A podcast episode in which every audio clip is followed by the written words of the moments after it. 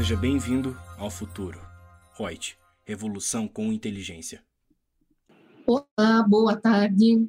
Eu sou a Lúcia Yang, sou consultora de treinamentos da Reut. O tema que nós vamos abordar hoje é efeitos da perda da eficácia da medida provisória 927 de 2020. Lúcia, mas simplesmente essa medida provisória não foi convertida em lei e deixa de, de valer. É isso? É, regra geral, sim. Mas e aí, ela deixa algum resquício, alguma coisa? Ela deixa algumas é, dúvidas, e isso que a gente vai tentar trazer hoje aqui, conversando aí com vocês, num bate-papo totalmente aberto. Convido para aqui, ó, já vou deixar prontinho aqui para poder receber da Débora os chats que vem, para a gente poder conversar. Então, quem estiver aí nos vendo, tenha uma ótima tarde, estou em ótima companhia com vocês e vamos aprender mais um pouquinho aí. Então, vamos lá. Essa medida provisória 927, estou com ela aqui em mãos, né? apesar do mundo todo digital, mas a gente sempre, né? eu ainda trabalho com muito negócio de papel. O que, que ela falava? Então, ali na, na cabeça da, da, da medida provisória, ela pega e diz que ela dispõe sobre as medidas trabalhistas para enfrentamento do estado de calamidade pública, que foi reconhecido por decreto e tal, né? Ou seja, para tratar de, desse momento da pandemia. Bom, pergunto para vocês: acabou a pandemia? Não. Esse decreto que estabelece essa pandemia, ele veio trazendo ali um período falando que é para durar, pelo menos, né, até dia 31 desse ano, 2020 que a gente está. Em virtude disso, então, a medida provisória era para ter sido convertida em lei no domingo agora, dia 19. Mas isso, infelizmente, acabou não acontecendo. Então, essa medida provisória 927, ela perdeu a validade no domingo, dia 19 do 7.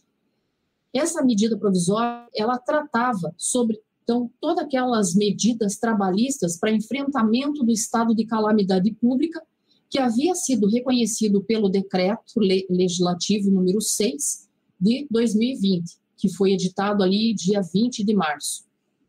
Bom, com isso, eu estava vendo é, algumas matérias jurídicas sobre isso, algumas opiniões né, de juristas, enfim, num artigo fala do professor de pós-graduação da FMU, que ele é organiza organizador também de um e-book chamado Coronavírus e os Impactos Trabalhistas. Bem bacana o material, eu já tinha, tinha lido e tal. E nessa argumentação, o nome do professor é Roberto Calcini, ele fala que essa queda da medida provisória 927, ela torna-se prejudicial tanto para os empregados quanto empregadores porque ele trazia como uma medida de emergência situações que o empregador, para não ter que mandar embora o empregado, já assim, naquele começo daquele movimento todo, podia dar férias coletivas, podia dar férias individuais, é, mesmo sem a pessoa ter é, completado aquele prazo aquisitivo para tirar essas férias, falava do banco de horas, ou seja, ele trazia determinadas flexibilizações dentro da nossa CLT e de outras legislações. Com a sua queda, primeiro, o que, que deveria acontecer? O que, que acontece, pelo menos na previsão legal? Toda vez que uma medida provisória não é convertida em lei, deve ser editado um decreto, no prazo de 60 dias, para tratar dos efeitos dessa medida provisória em relação aos atos praticados no decorrer da sua vigência e aos atos que continuam ainda sob o efeito das disposições que eram contidas, que estavam previstas naquela MP. Mas, na maioria das vezes, aí o que a gente observa é que não é editado esse decreto legislativo e os seus atos ficam convalidados. O que, que significa? Significa que, de qualquer forma, saia ou não esse decreto, o que foi celebrado no decorrer dessa medida provisória é válido. Agora, se eu quiser implementar de segunda-feira, dia 20, para frente, já não posso mais, utilizar de todo aquele texto as, os benefícios que eram trazidos por essa medida provisória 927. Então, vamos ver aqui o que, que muda com o fim da validade dessa medida provisória. Eu separei alguns itens, então, assim, aqueles que são mais essenciais, que são justamente da tutela do empregado e para dar um fôlego para o empregador. Primeiro, é em relação ao teletrabalho. O artigo 4 dessa medida provisória, vou pegar aqui, vamos ver juntos. São duas coisinhas dele aqui que nós temos que falar. O artigo 4 da MP ele dizia assim: durante o estado de calamidade pública, o que a que se refere o artigo 1 que é falando nesse estado de calamidade, de pandemia, o empregador poderá, a seu critério, alterar o regime de trabalho presencial para o teletrabalho, o trabalho remoto ou outro tipo de trabalho à distância e determinar o retorno ao regime do trabalho presencial, independentemente da existência de acordos individuais ou coletivos, grifa isso, dispensando registro prévio de alteração de contrato individual de trabalho. Essa parte é importante. Aí traz o parágrafo primeiro, beleza, o parágrafo segundo, que ele fala assim: a elaboração do que trata o caput, a cabeça desse artigo que a gente acabou de ver, será notificada ao empregado com antecedência de no mínimo 48 horas por escrito ou por meio eletrônico. Beleza, porque como que eu ia notificar lá atrás uma coisa que eu queria fazer agora? Ou esperar para daí dizer, olha, a partir daí de tanto tempo você vai entrar em teletrabalho. Enquanto isso, lá o vírus correndo solto e se propagando. Então, era em virtude disso que eles tinham flexibilizado também esse tempo. Ótimo. E o artigo 5 dessa medida provisória que dizia assim: fica permitida a adoção do regime do teletrabalho, trabalho remoto ou trabalho à distância para estagiários e aprendizes, nos termos dispostos nesse capítulo. Então, capítulo que falava do teletrabalho, que era o capítulo 2. Então, com isso caindo por terra, como é que fica? Então, primeiro, o empregado, o empregador, ele deixa de ter aquela possibilidade de unilateralmente determinar a alteração do regime de trabalho do presencial para o remoto. Então, não cabe mais essa decisão unilateral por parte do empregador, que antes era ele né, em virtude da medida provisória, é ele que decidia, ó, você, você, você vão trabalhar em, em, em casa, né, remoto. Agora não é mais. Então, ou seja, o que, que acaba mudando? Pode ser realizado o, o teletrabalho? Pode. Isso não mede, não impede. Está previsto na própria CLT essa possibilidade. Mas a diferença é que ele pode ser realizado desde que haja uma cláusula expressa em contrato, ou seja, realizado através também do acordo coletivo ou individual. Então, passa a ter de segunda-feira, dia 20 para frente, quem quiser entrar no regime do teletrabalho, essa formalidade aí. Segundo, que o trabalho remoto não pode ser aplicado mais a estagiários nem aprendizes. Não podia antes, aí eles abriram essa brecha, essa exceção na medida provisória 927, como ela caiu por terra, então deixa de existir. Ou seja, dessa forma, jovens aprendizes devem retornar às suas atividades de acordo com que cada estado ou instituição de parceria de ensino for determinar. Tá? Então, cabe a eles essa definição, essa decisão.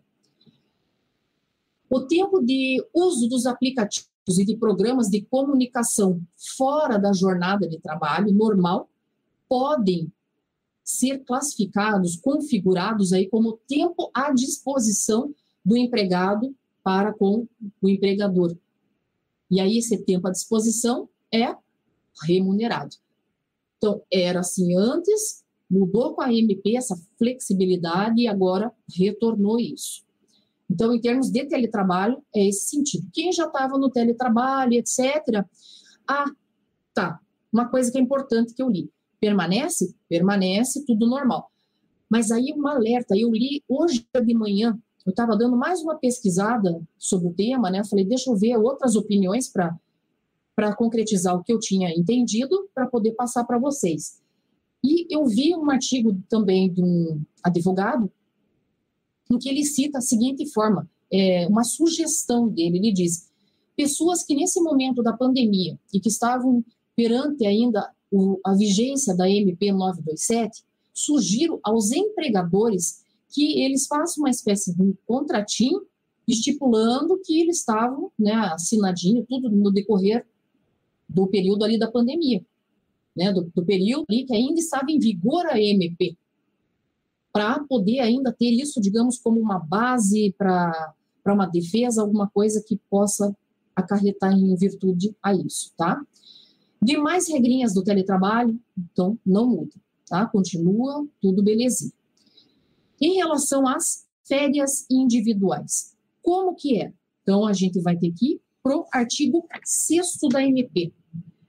E o artigo 6 ele falava na é, o capítulo 3, que diz o seguinte: antecipação das férias individuais.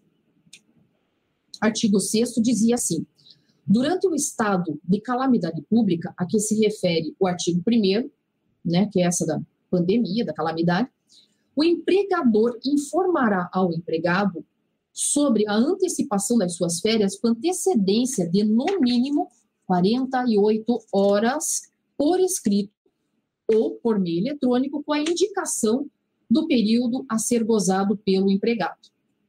Beleza? Parágrafo 1 dizia: as férias não poderão ser gozadas em períodos inferiores a cinco dias corridos, então, primeira coisa que a gente tinha que ver lá, na cabeça ali do artigo 6, ele falava na antecipação das férias e que tinha que comunicar com 48 horas de antecedência. Beleza. Porque pense, tô lá naquela contaminação toda, aí eu vou chegar e dizer, fulano, daqui a 30 dias você vai entrar de férias? Não tem porquê, né, gente? Perde totalmente o sentido. Se era justamente para evitar acumulação de gente, etc., eles disseram, então, 48 horas você tem para comunicar que o cara vai entrar em férias. Beleza. Aí, né, o parágrafo primeiro dizia: não podem ser gozadas em períodos inferiores a cinco dias corridos e poderão ser concedidos por ato do empregador, ainda que o período aquisitivo a elas relativo não tenha transcorrido, ou seja, Aí eu não tinha ainda o meu período aquisitivo, eu não tinha ainda completado, eu não tinha tempo ainda de trabalho para poder gozar as minhas férias. Mas a medida provisória dizia: tudo bem, cara, vai, vai em férias, não fique aqui no teu ambiente de trabalho porque você vai, vai se contaminar. Fica. Então era uma exceção. E o parágrafo segundo dizia o seguinte: adicionalmente, o empregado e empregador, né, é, poderão negociar a antecipação de períodos futuros de férias, me, mediante acordo individual por escrito. Perfeito. Então, poderia já chegar e dizer assim: puxa, mas eu já tirei as férias desse mês aqui, né, do, do período lá do ano. Tá, mas você vai permanecer ainda na empresa, a intenção é essa, então você ainda vai gerar período para aquisição de férias e tal, então eu já vou te antecipar as próximas férias. E o cara aí, Quer dizer, ele já tinha um benefício antecipado. Tudo bem. O que, que muda com isso? Muda muita coisa, porque volta ao que era anteriormente previsto na CLT, ou seja, de segunda-feira, dia 20 de julho para frente, a comunicação de férias volta a ser feita com 30 dias de antecedência, e não mais com os 48 horas, como previsto na MP. 30 dias antes eu tenho que informar. E gente pensa que isso tudo aí depois tem o um reflexo que vai lá na dona e social. Tá? Lá no e-social vai aparecer tudo isso, todo esse período de transição aí que a gente está tendo. Outra coisa em relação a essas férias individuais. O pagamento das férias com antecedência de até dois dias antes do início de gozo das férias. Volta né, a essa situação dois dias antes eu tenho que ter o din-din ali no bolso para poder curtir as férias. O tempo mínimo de concessão pela MP, eles tinham dito que no mínimo tinha que ter um prazo de cinco dias. Caindo isso por terra, então o tempo mínimo do prazo para concessão volta a ser de 10 dias, tá? No mínimo, 10 dias você tem que ter ali de folga. E fica proibida a concessão de férias para períodos aquisitivos não adquiridos, Então, se você não fez lá ainda teu um ano de casa, etc., você não tem esse direito de tirar férias, portanto, não pode mais ser antecipado para quem não tem esse período aquisitivo. E o pagamento do adicional, daquele um terço mais o abono pecuniário, volta a ser pago, é, pagos nos prazos normais, ou seja, junto com as férias. Porque também tinha diferenciação disso na legislação, postergando o pagamento, agora não, tem que ser junto com as férias. E mais uma coisinha ainda. A empresa ainda é obrigada a aceitar aquele, aquela solicitação do abono pecuniário de férias, desde que seja solicitado pelo empregado até 15 dias antes do vencimento do período aquisitivo. Então, a empresa é obrigada a aceitar do cara vender lá os 10 dias dele de férias. Então, férias individuais ficou nesse sentido aí. Agora, vamos para férias coletivas. Aonde que a gente acha? Na MP, artigo 11. No artigo 11, ele diz o seguinte, eu estou lendo, né, gente, eu não ia decorar exatamente o texto da lei aqui, quando eu vou para a lei, eu estou lendo aqui para vocês, para saberem até como era o teor dela. Artigo 11, que fala das férias coletivas, capítulo 4 da concessão de férias coletivas, artigo 11 diz: Durante o estado de calamidade pública a que se refere o artigo 1, o empregador poderá, a seu critério, conceder férias coletivas e deverá notificar o conjunto de empregados afetados com antecedência de, no mínimo, 48 horas, claro, não aplicáveis o limite máximo de períodos anuais e o limite mínimo de dias corridos previstos na CLT. Beleza. E o artigo 12, que diz o seguinte ainda: ficam dispensadas a comunicação prévia ao órgão local do Ministério da Economia e a comunicação aos sindicatos representativos da categoria profissional de que trata o artigo 139 da CLT. Beleza. Por quê? Dava essas férias coletivas, tinha que informar lá o sindicato e tal, né, fazer essa comunicação toda ao órgão local, né, do, do Ministério da Economia e comunicação com o sindicato representativo da categoria. Como que fica com a caída dessa medida provisória?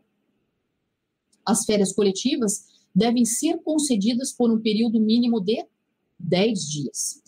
E o empregador passa, volta a ser obrigado a fazer a comunicação dessa concessão de férias coletivas ao sindicato laboral e ao Ministério da Economia, com antecedência mínima de 15 dias. Então, do início do gozo das férias. Então, gente, olha os cuidados que tem que ter. A gente tem que ver um, um rol de direitos quando a MP entrou em vigor, lá em março, e depois até o período do dia 19 de julho, vigorava, e do dia 20 de julho de 2020 para frente, volta o que nós tínhamos unicamente na CLT sem essas alterações. Então, você tem que ter um tipo um histórico, tudo para poder até mesmo justificar mais para frente. Vamos supor que lá para frente o empregado saia e vá discutir alguma questão judicialmente. Eu tenho que ter todo esse histórico, eu tenho que saber as datas, esse, essa, esse cronograma específico para saber quando que valeu tal direito, quando que isso foi cortado, quando que foi alterado, prazos corretos, e ticando tudo isso daí, para depois não dar problema, não dizer, puxa, por causa às vezes de um dia era uma coisa, virou outra, não sei o quê, né? E lembre que o cara pode sair da empresa e ele tem dois anos para cobrar os últimos cinco. Eu vou me lembrar, gente, com a cabeça que todos nós estamos, departamento de pessoal, contábil, tributário, tudo, tá todo mundo doido. Né? Com tanta mudança, com tanta coisa, é reforma tributária, é reforma previdenciária, é reforma trabalhista, mil coisas que mal dá tempo de você sentar e concatenar. Quantas vezes eu vou deitar e me lembro do negócio, lá eu pego meu celular ali, tô quase dormindo, mas tô com a cabeça velha funcionando. Pego o celular, anoto o negócio lá para poder fazer no dia seguinte e assim vai. Chega uma hora que você já não sabe mais, opa, o que está valendo, o que, que não está valendo, qual é o período que teve validade, será que eu li isso? Será que isso chegou a entrar em vigor? Qual foi o período? Se nós estamos assim, de não lembrarmos exatamente, com precisão, com riqueza de informações, agora, a gente vai se lembrar isso lá na frente, quando tiver alguma fiscalização? Não. Com certeza não. Estou falando por mim. Então, o que, que tem que ter? eu tenho que ter isso tudo por escrito, eu tenho que ter algum registro para poder especificar. Fiz isso, isso, isso conforme essa, essa, essa base legal que vigorou de tanto a tanto, aqui a gente mudou porque ela perdeu o valor, tal, tal, tal. Eu tenho que traçar uma linha do tempo, tá? Até para fazer a minha defesa como profissional, para dizer que agiu corretamente, que não vai gerar depois dano para a empresa. Porque muitas vezes você gera o dano para a empresa, ah, se dane, a empresa que pague. Tá, mas você faz parte dessa empresa. Se a empresa tiver que pagar, é dinheiro que poderia estar retornando para você em participação dos lucros, ou a tua garantia de emprego, o teu lado profissional, a tua consciência. Então, é muito sério, né? O trabalho é uma coisa muito séria. Por isso que eu digo, quando a gente faz um negócio com amor, você faz com consciência e quer fazer a coisa certinha. Pelo menos certinho, né? Entregar aquilo correto. Se você quer entregar o a mais, que seria o ideal, né, para você se diferenciar, melhor ainda, né? Deixa eu ver aqui as perguntinhas ou quem que está chegando aqui para nós. Vamos lá. Franciele, está dando boa tarde. Fran, beijão, querida. Maria Cristina Bueno, olá, Lúcia, boa tarde. Está de Brasília. Amanda e Joselma Tinoco e Marinho, boa tarde. Ah, obrigada. Que dizendo que gosta aqui, que adora as lives. Nossa, eu adoro fazer essas lives. Eu nunca me senti profissionalmente tão feliz como eu estou agora, mesmo. Às vezes eu fico séria aqui e tal, mas não é de, de emburrada de nada, gente. Fico séria porque o assunto é sério, né? Porque a gente sabe da gravidade, da, da relevância desses determinados temas, tá? E estou muito feliz, graças a Deus mesmo, muito. Só posso agradecer a tudo. E principalmente a vocês, que é devido à visualização de vocês, que vai dando notoriedade ao nosso trabalho, vai trazendo essa credibilidade, esse reconhecimento. Vocês não sabem como isso tem valor. E quando eu falo isso, de ter esse valor, esse negócio, eu estou falando por mim e por toda a equipe que trabalha aqui junto. Porque quando fala numa live, às vezes pensa, ah, a Lúcia deu uma lida, estudou o um negócio, foi lá e falou ali não é, gente? Tem toda uma equipe grandona por trás de toda é, essa parte aqui que vocês estão vendo, né? Até eu poder chegar aqui e entrar no ambiente que vocês estão e conversar com vocês. Eu espero mesmo de coração que todo, toda a minha equipe aqui deixe de ter vergonha e que em agosto eu quero apresentar com maior orgulho todas as pessoas que fazem parte aqui dessa, pelo menos dessa parte da equipe. Eu acho que é um reconhecimento, é uma parte legal. E porque às vezes vocês ouviam falar, ah, a Débora tá me passando aqui, ah, o Felipe não sei o que lá. Quem que é Débora? Quem que é Felipe? Né? Ou às vezes falo Andressa, falo Isabela, tenho Paulinho. Gente, são profissionais extremamente gabaritados que eu tenho um prazer imenso de trabalhar e que eu aprendo todo santo dia com eles. Pessoas maravilhosas, uma equipe que dá muito ânimo da gente estar juntos, viu? E eu quero trazer eles para vocês aqui, para vocês conhecerem e verem que eu não estou falando, virem, né? Não ver. E virem que eu não estou é, inventando, que eu estou acrescentando. São pessoas profissionais gabaritadíssimos mesmo. Vamos lá. Quem mais? O Rodrigo Rote Vasconcelos. O que muda na Reut com a perda da eficácia dessa MP? Rodrigo, várias coisinhas, Rodrigo. Então, nós estamos falando aqui. O que já tinha e quem estava quando a Reut tomou as decisões todas e todas as empresas tomaram em relação, é, enquanto estava em vigor a MP, permanece para elas, está tudo bonitinho, é só formalizar mais um termo para dar mais garantia para a empresa e para o empregado também. E o que não pode mais é usar o teor do que tínhamos na MP para qualquer fato ocorrido do dia 20 de julho para frente. O demais fica tudo garantido, tudo tranquilinho aí, tá bom? Temos aqui também a Iloa Weber, boa tarde, querida. Boa tarde mesmo, toda tarde você está conosco aqui. A Margarete Oliveira, de Belo Horizonte, também, só posso agradecer. Meu querido Tiago de Moura, obrigada. Paula Oliveira, boa tarde, colegas e professora. Boa tarde, Paula. O Abílio Rentes, boa tarde. A Tabata Marcos, boa tarde, Tabata. Tudo bom com você? E a Margarete Oliveira fala: se o funcionário formalizar o pedido de antecipação de férias, acha que a empresa correria o risco com o fim da MP? Não só acho, como corre. Não pode ser feito. Tá? A própria CLT não traz essa possibilidade. E é o que nós vamos daí também, nós já falamos né, dessa de férias, não pode, né, isso estava lá na parte de antecipação, no artigo 11, como nós falamos, não, no 11 fala das férias coletivas. Na antecipação é o artigo 6 que fala, capítulo 3 da lei, e uh -uh, esquece essa antecipação. Pode o empregado assinar o que for, não tem validade. Tá?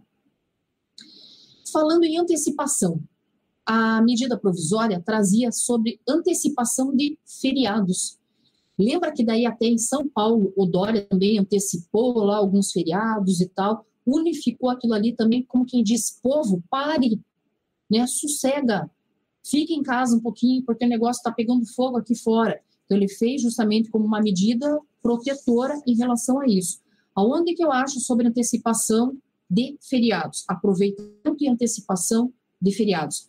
É o capítulo 5 da medida provisória, artigo 13, que diz o seguinte: durante o estado de calamidade pública, né? Os empregadores poderão antecipar o gozo de feriados não religiosos federais, estaduais, distritais e municipais e deverão notificar por escrito ou por meio eletrônico o, o conjunto de empregados beneficiado, beneficiados com antecedência de no mínimo 48 horas também, mediante indicação expressa dos feriados que serão aproveitados. O parágrafo 2 diz: os feriados a que se refere a cabeça do artigo aqui poderão ser utilizados para compensação do saldo em banco de horas. E o parágrafo 2 diz: o aproveitamento de feriados religiosos dependerá da concordância do empregado mediante manifestação em acordo individual escrito. Tá, isso era como estava. Como que fica isso? O empregador não poderá antecipar o gozo dos feriados não religiosos. Só e somente através de acordo coletivo. Então, não tem mais como ele chegar e ele automaticamente, unilateralmente chegar e estabelecer. Pode? Pode, vírgula, somente através de acordo coletivo. Outra coisa aqui também, como estava e como fica, banco de horas que é o artigo 14 da medida provisória. O artigo 14, com dois parágrafos, ele fala o seguinte: falava, né? Capítulo 6 do Banco de Horas, artigo 14. Durante o estado de calamidade pública, que se refere ao artigo 1, ficam autorizadas a interrupção das atividades pelo empregador e a constituição de regime especial de compensação da jornada por meio do banco de horas em favor do empregador ou do empregado, estabelecido por meio de acordo coletivo ou individual formal para compensação no prazo de 18 meses. Era a diferenciação, contado da data do encerramento do estado de calamidade pública. O parágrafo 1. A compensação de tempo para recuperação do período interrompido poderá ser feito media, mediante prorrogação da jornada de até duas horas que não poderá exceder a 10 horas diárias. Beleza? Parágrafo 2. A compensação do saldo de horas poderá ser determinada pelo empregador independentemente de convenção coletiva ou acordo individual ou coletivo. Beleza? Como que fica?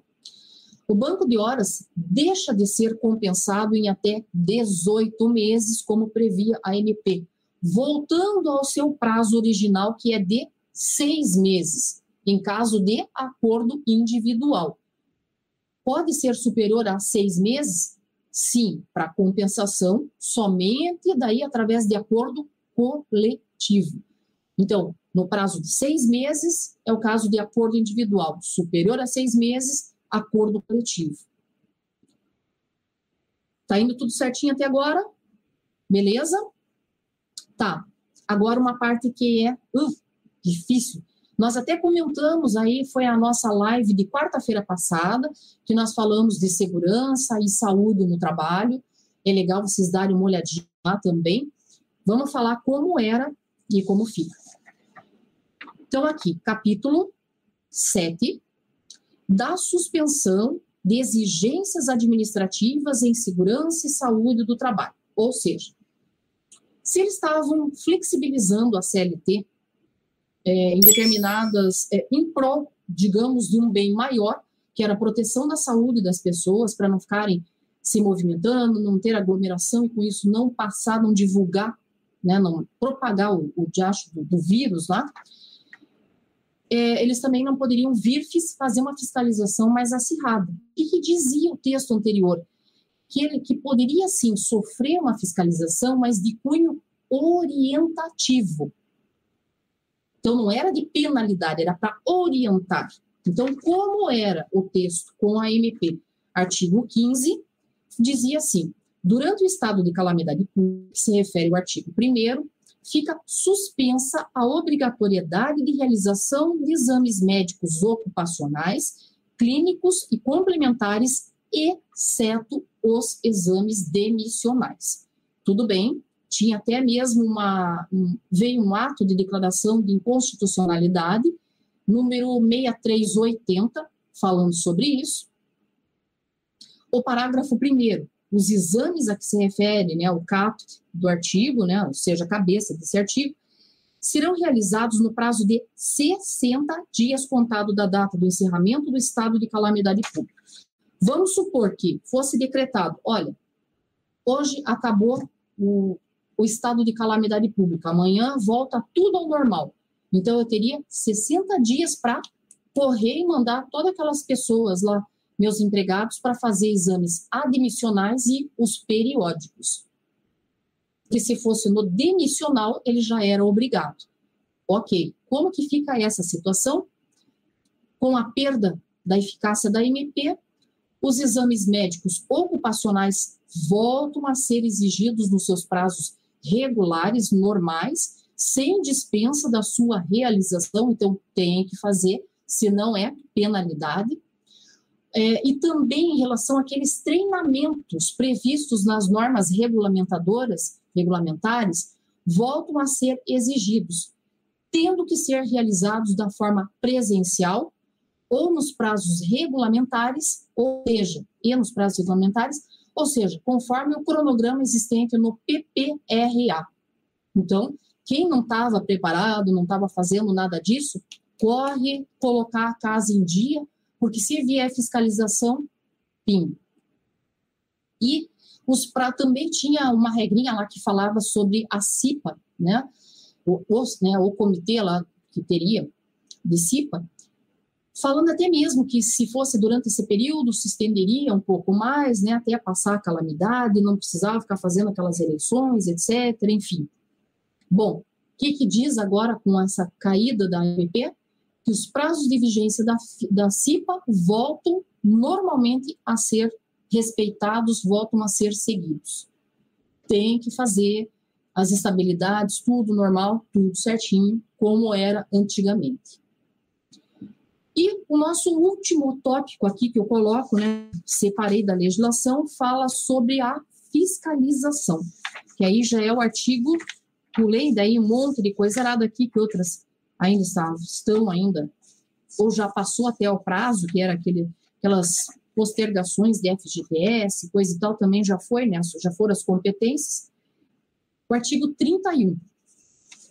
Então, é o capítulo 10 da MP, artigo 31, que fala assim: durante o período de 180 dias, contado da data da entrada em vigor desta MP, os auditores fiscais do trabalho do Ministério da Economia atuarão de maneira orientadora, exceto quanto às seguintes irregularidades. Então, eles iam orientar, exceto em relação a falta de registro de empregado, a partir de denúncias, situação de grave e iminente risco, somente para irregularidades imediatamente relacionadas à comparação da situação e, é, e mais duas ainda. Ocorrência de acidente de trabalho fatal apurado por meio de procedimento fiscal de análise de acidente, somente para as irregularidades imediatamente relacionadas às causas do acidente e trabalho em condições análogas a de escravo ou trabalho infantil. Ok. Então, era orientava outras coisas menos essas. Essas daqui já era de penalização. Como que fica aí a situação né, em relação a isso?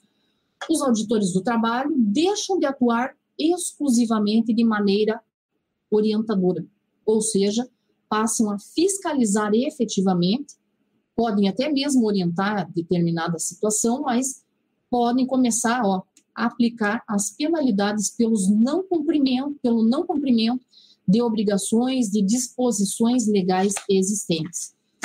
Gente, isto tudo aqui, ó, todas essas páginas aqui, DMP, vigoraram, continuam com valor para quem se aproveitou dela no momento em que ela estava em vigência. Do dia 20 de julho para frente, adeus SMP e retorna tudo para nossa CLT, tudo bonitinho lá como ela estava, sem flexibilidade, sem flexibilizações, sem alterações.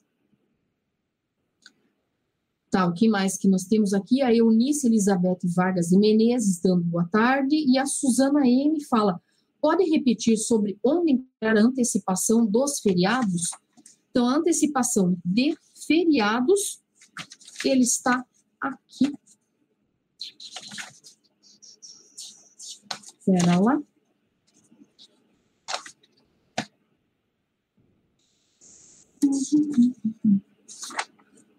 Ele trabalha antecipações de, de, férias, é de, de férias individuais, ele está no capítulo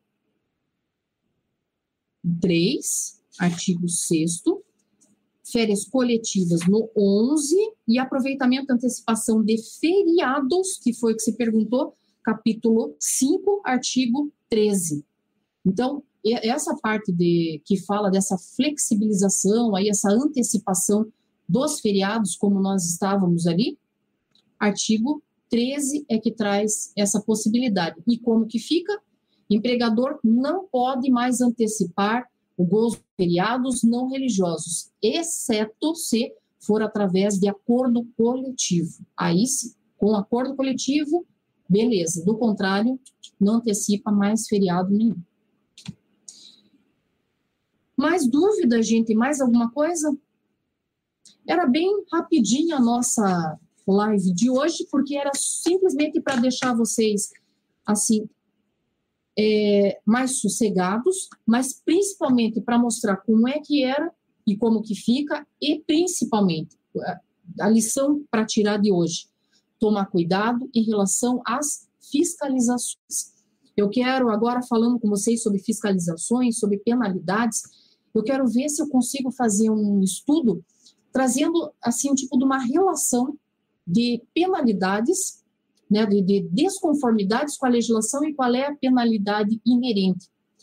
E daí fazer isso falando com vocês sobre isso e tentar disponibilizar esse material como uma forma de vocês poderem usar até nas empresas, é, seja para o teu empregador, que muitas vezes, não, mas isso não dá nada, não sei o quê. Você mostrar para ele, cara, estou te orientando, se fizer, se continuar a situação irregular, como está aqui, aqui, aqui, vai que alguém denuncie, ou que bata uma fiscalização, ou por causa de um erro social, isso aí fique muito notório, olha aqui a penalidade que isso vai gerar. Tá? Que aí vocês têm como base, e também para, não só para o teu empregador, mas também para é, as empresas para as quais vocês atendem, uma forma de orientação, para ajudar justamente as empresas porque também tem empresas que cometem alguns deslizes, vamos chamar assim, mas não por intenção, é porque não achava que aquilo ali realmente fosse prejudicial, que fosse acarretar alguma coisa, por total desconhecimento.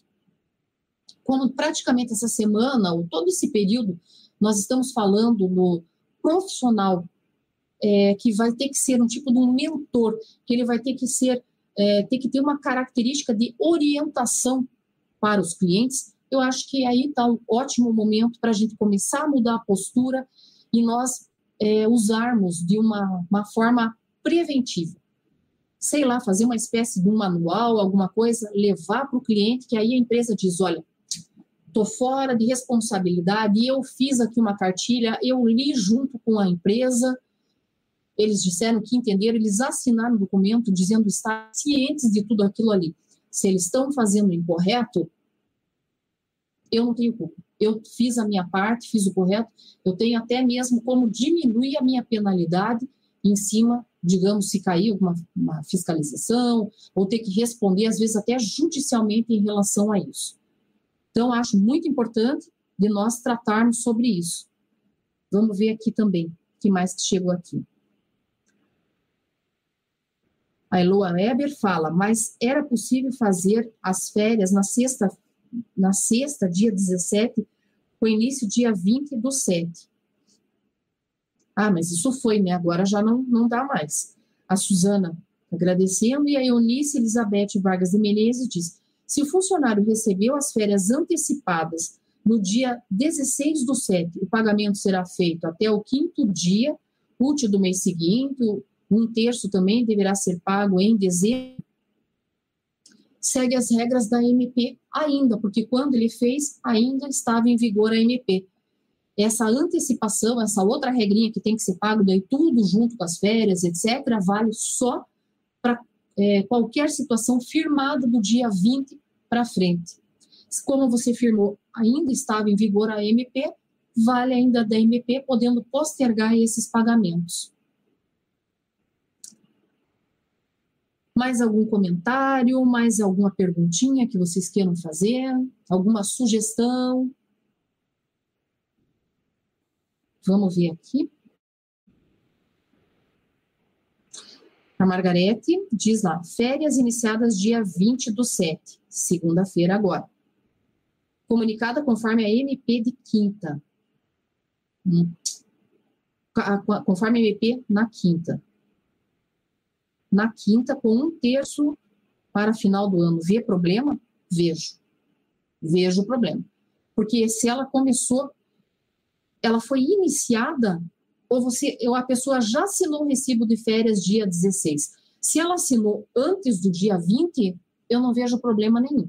Se ela assinou essas férias, ou foi comunicada é, pessoalmente ou via remoto, enfim, se tem alguma coisa estabelecendo que foi do dia 20 para frente, eu vejo todos os problemas em relação a isso. Então tem que ser antes. Depois disso, é problema na certa. Não é nem pode ocorrer. Vai dar problema. É cheio de nuances, né, gente? Nós não temos uma estabilidade, nós não temos uma segurança jurídica. E daí é complicado, muitas vezes, até mesmo para a pessoa é, poder explicar isso para o cliente, que era uma forma, mudou, não sei o quê porque você já está ali atolado de serviço, ainda tem que dar as tuas paradas para comunicar o, os clientes, dizendo, cara, a partir de agora mudou, não faz mais isso, etc. Porque senão, quando você vê ele já fez isso, aquilo, aquele outro, chegou tudo já atrasado o departamento de pessoal, até você processar já foi penalidade em relação a isso, né? Então, olha como é sério, como a gente tem que tomar muito cuidado em relação a isso.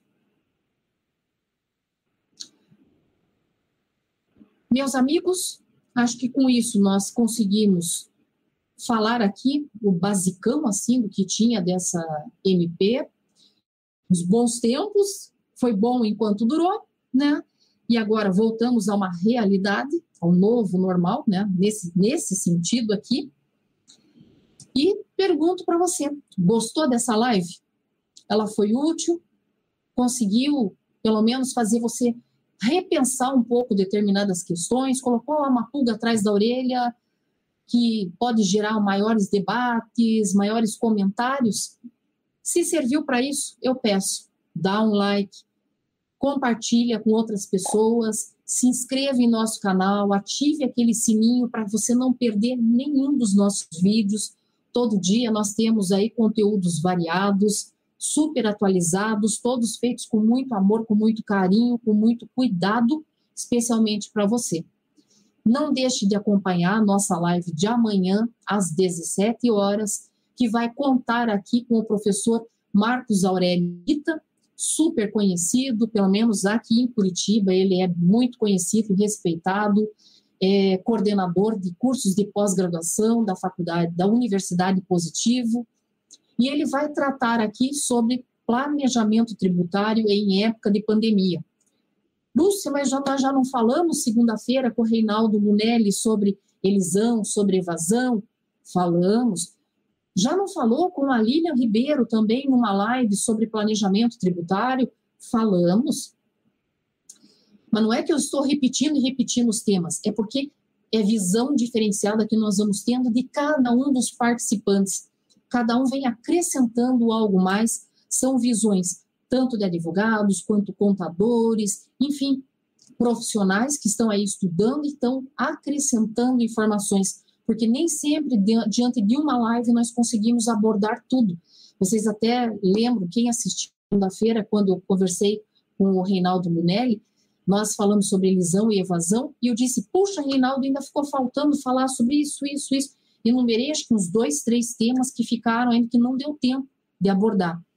Então, ficou aquele gostinho de quero mais, nós trazemos e complementamos aí para vocês, porque é um assunto de extrema relevância, que não cabe única e exclusivamente para o profissional da área do direito, cabe também para o profissional de contabilidade, as áreas não têm que se segregar, acho que todo mundo tem que falar em conjunto, cada um dando o seu melhor, para que com isso nós possamos conseguir o melhor para o cliente, e o cliente estando bem, nos remunera, nós também estamos bem e nos sentimos espiritualmente também satisfeitos de poder estar fazendo bem feito o nosso trabalho.